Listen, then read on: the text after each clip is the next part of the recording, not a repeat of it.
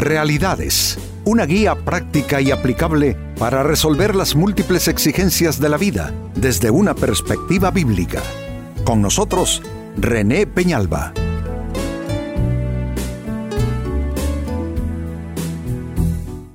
Amigos de Realidades, sean todos bienvenidos. Para esta ocasión nuestro tema, no hagas tu propia versión de la vida cristiana. Es toda una tentación, diría yo, crear nuestro propio diseño, tomar del diseño de Dios lo que mm, a nuestro gusto e interés se ajuste mejor, se ajuste más, y declinar de todo lo demás. Y así eh, no son pocas las personas, amigos, que se introducen en otra clase de experiencia cristiana, viviendo a base de sus propios criterios, diseños, haciendo una mezcla de las cosas que sí a conveniencia les gustan de la palabra de Dios y las cosas que eh, mm, por una u otra razón mm, sienten que no va con ellos. Pues nuestro tema tiene que ver precisamente con esto, no hagas tu propia versión de la vida cristiana. En el primer libro de Reyes capítulo 12 versículo 32 se lee lo siguiente y que tiene que ver con nuestro tema. Dice así, también instituyó un festival religioso en Betel que se celebraba el día 15 del octavo mes y que era una imitación del festival de las enramadas en Judá. Allí, en Betel, Jeroboam ofrecía sacrificios a los becerros que había hecho y nombró sacerdotes para los santuarios paganos que había construido. Noten, se instaura un nuevo sistema, se instaura un nuevo, un nuevo modelo, una nueva forma, donde se toman algunas cosas de lo que es el culto a Dios que él aprobaba, conforme a los diseños que dejó Moisés, y se mezcla con paganismo, eh, se, instauran eh, eh, sistemas, nuevas fechas, nuevas festividades que comienzan a competir contra lo ya establecido como era la fiesta, por ejemplo, de los tabernáculos. Amigos, ¿cuánto podemos nosotros trastocar? ¿Cuánto nosotros podemos reinventar eh, de las cosas de Dios para nuestras vidas cuando no hemos sido llamados a inventar ni siquiera a reformar nada, sino más bien a acatar lo de Dios en nuestras vidas. ¿Cuántas personas viven hoy día un cristianismo apegado a criterios propios, criterios individualistas, hay gente que no cree, por ejemplo, en las iglesias y que prefiere en solitario crear su propio diseño y modelo de vida cristiana. Otros eh, eh, quitan eh, por aquí, por allá y van cercenando de la ley de Dios, del mandamiento de Dios, y van creando su propio sistema. Esto se parece a lo que hicieron los fariseos en su época fueron sustituyendo la palabra, la ley de Dios, con tradiciones y mandamientos de hombres. Pues saben, esto es muy delicado y la invitación eh, en este tema que estamos enfocando es, amigos, a que revisemos eh, todo el modelo, el diseño de vida cristiana que hemos adoptado y que nos aseguremos que esto sea el modelo bíblico no todas las cosas que Dios nos insta a hacer, a honrar y a obedecer son de nuestro agrado. Esto es algo natural, es así entre los humanos. Pero precisamente honrar a Dios consiste en eso, en que negamos nuestros intereses, deseos, quereres, caprichos y de una forma rotunda, de una forma absoluta, honramos a Dios, honramos su palabra y hacemos lo que Él dice en todo tiempo, en toda circunstancia, en toda situación. Pues esta triste descripción de la escritura a lo pésimo que gestionó el rey Jeroboam eh, su reinado, eh, pues eh, nos sirve de base para hacernos la pregunta, ¿cómo haces tu propia versión de vida cristiana? quizá uno no se da cuenta, no les parece y necesita que alguien eche un poco de luz y haga un poco de diagnóstico, digámoslo así, como para someter a prueba, someter a escrutinio el diseño y la práctica de vida cristiana que estamos haciendo. De ahí la pregunta, ¿cómo haces tu propia versión de la vida cristiana? Y atención a las siguientes respuestas y propuestas. Haces tu propia versión de vida cristiana cuando decides qué tomar y qué dejar de la palabra de Dios. ¿Qué tomar y qué dejar? Amigos, la palabra de Dios no es un pastel, no es una torta como la torta de cumpleaños, donde se cortan los trozos a gusto de los comensales. El que quiere un trozo grande y abundante lo pide, el que quiere mucho betún en su porción así lo pide, el que está a dieta y solo pide apenas una pequeña eh, lasca y porción, así también lo solicita. La vida cristiana no es una torta que partir. No podemos nosotros arrogarnos tal privilegio y libertad como para decidir qué tomar y qué no tomar de su palabra.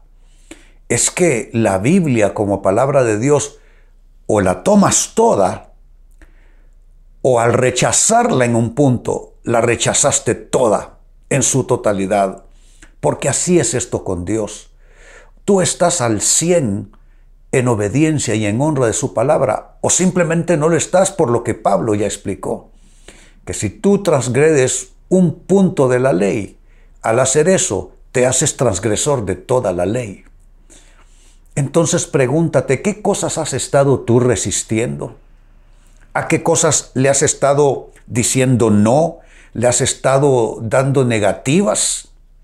Cosas que Dios quiere que hagas, que Dios quiere que obedezcas, que Dios quiere que honres. Pero tú en nombre de tal o cual experiencia que tuviste, tal o cual quizá mal ejemplo de alguien por allí, entonces tú dices no, en nombre de la mala experiencia en nombre del mal ejemplo eh, eh, que has observado. Pero nada de eso te justifica realmente. Nada de eso. Deja que los otros lo hagan por bien que mal. Tú haz tu parte y hazla bien y procura honrar a Dios, no importa cuán torcidos sean los caminos de otros. Tú tienes que ir por la ruta correcta encaminándote en la voluntad de Dios. Como segunda respuesta, haces tu propia versión de la vida cristiana cuando decides hacer autogestión de tu fe. Óyelo bien, autogestión de tu fe renunciando a la iglesia. Son muchas las personas que están haciendo autogestión de fe. Eh, son personas que no importa lo que la Biblia diga sobre qué, sobre el matrimonio, sobre los hijos, sobre la vida sexual, eh, sobre cómo se toman decisiones, sobre eh, con quienes se establecen yugos y con quienes no, etc. Lo que la Biblia dice, estas personas ya están en otro ámbito, están en otro nivel. Estas personas están haciendo autogestión de la fe y una de las características más fuertes de esto es que han renunciado a la iglesia se han declarado en, en rebeldía, en resistencia a la iglesia. Yo sé, amados hermanos, después de vivir 50 años en esto que llamamos iglesia, yo sé que no hay iglesia perfecta. Yo sé que no hay cristianos perfectos, no hay pastores perfectos, no hay predicación perfecta, no hay consejo perfecto, no hay eh, decisión perfecta. Eh, pasan cosas que no glorifican al Señor, pero aún así la promesa de Cristo ha sido que las puertas del Hades no prevalecerán contra la iglesia. por defectuosa que tú la mires, es la iglesia del Señor y tú eres parte de esa iglesia. Entonces no caigas en ese, ¿qué sería? Es como una, una actitud indiferente que se va adoptando poco a poco. Yo creo que los que están autogestionando su fe y se han distanciado de la iglesia, no creo que lo hicieron de golpe. Eso no se hace de golpe. Creo que fue mediante un proceso lento, algo que fue sucediéndose de pronto eh, de forma inconsciente para la persona. Eh, faltó un domingo, faltó dos, eso se convirtió en un mes, se convirtió en tres meses, y uno puede dar las razones que, que quiera dar o pueda dar. Pero lo cierto es que a Biblia abierta ninguna explicación es buena. A Biblia abierta, amigos, ninguna excusa es válida. Debemos de estar donde Dios quiere que estemos. Saben, he, abrazado este concepto a lo largo de mi vida cristiana. El reino de Dios es estar donde Dios le tiene a uno. Cuando tú das un paso a un lado, cuando tú retraes el paso y te quedas atrás, el reino de Dios deja de estar manifestándose en tu vida porque el reino de Dios es estar donde Dios le tiene a uno.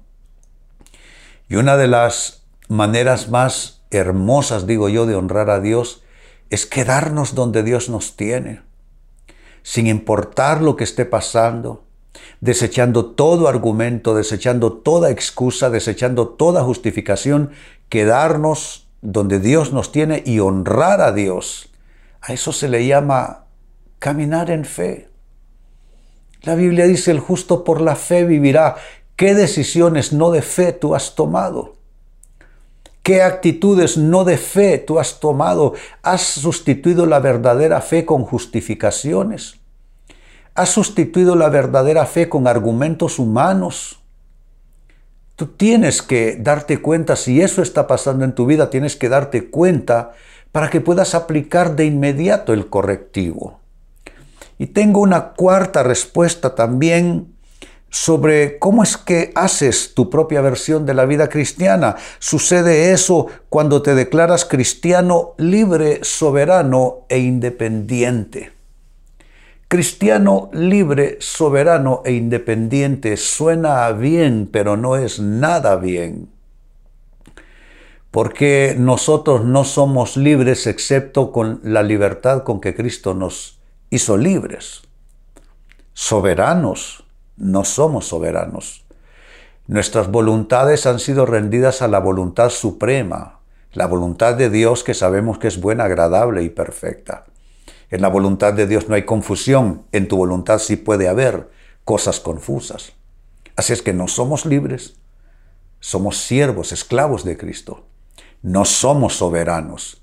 Al contrario, vivimos caminamos, decidimos bajo la soberanía de otro. Esto es bajo la soberanía de Dios. No somos soberanos. Tampoco somos independientes. Somos dependientes de Cristo. Nuestra mirada está puesta en Cristo, que es el autor y consumador de nuestra fe. Entonces este es un concepto al cual debemos renunciar. Pretender ser cristianos creyentes libres, soberanos e independientes, porque somos todo lo opuesto a eso, todo lo contrario a eso. Vuelvo al texto de origen de los muchos malos reyes que tuvo Israel. Este creó su propia versión de las festividades religiosas y del culto a Dios, viviendo en paganismo, en idolatría. Dice primero, primer libro de Reyes capítulo 12, verso 32.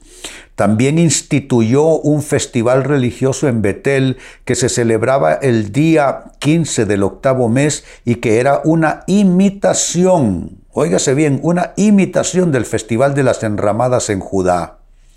Allí en Betel, Jeroboam ofrecía sacrificios a los becerros que había hecho y nombró sacerdotes para los santuarios paganos que había construido. Es un desastre total. Eso es cuando desechamos el modelo de Dios y creamos nuestro propio modelo y diseño. ¿Cómo es que haces tu propia versión de la vida cristiana? Ha sido la pregunta con que hemos trabajado a lo largo del programa. Y las respuestas han sido las siguientes.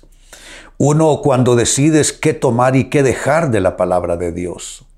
Dos, cuando decides hacer autogestión de tu fe, renunciando a la iglesia.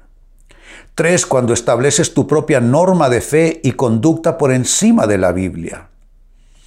Y cuatro, cuando te declaras cristiano libre, soberano e independiente. Tú tienes que renunciar a tu propia norma. Tú tienes que renunciar a tu propio sistema, a tu propio modelo, a, tu, todo lo que tú eh, acomodas para tu, eh, tu conveniencia. Tú tienes que renunciar a esto. Esto será por tu propio bien.